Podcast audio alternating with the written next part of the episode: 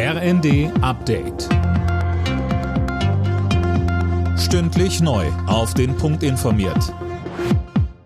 Ich bin Gisa Weber. Guten Tag.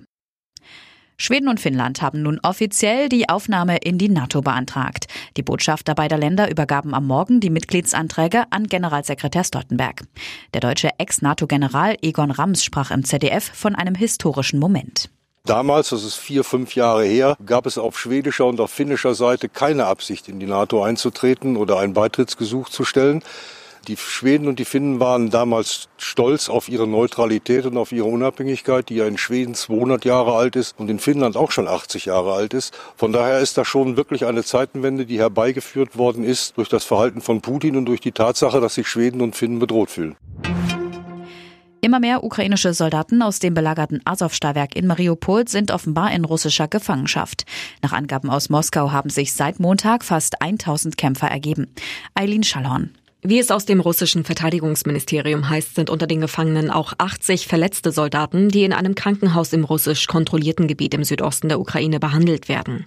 Kiew hofft auf einen Gefangenenaustausch der Kämpfer aus dem Azov-Stahlwerk mit Russland.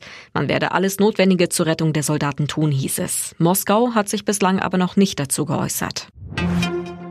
Die Ampelfraktionen haben sich darauf geeinigt, Altkanzler Schröder den Geldhahn zuzudrehen.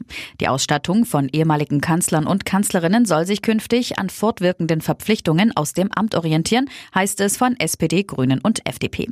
Wegen seiner Arbeit für russische Energiekonzerne und seiner Nähe zu Kremlchef Putin steht Schröder heftig in der Kritik.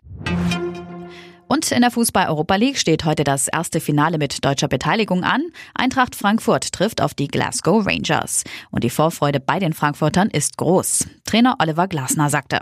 Beide Mannschaften zeichnet aus, dass sie mit großer Leidenschaft, mit großer Unterstützung, mit großer Begeisterung spielen. Und deswegen denke ich, kann sich ganz Europa auf dieses Europa League-Finale freuen. Anstoß in Sevilla ist um 21 Uhr.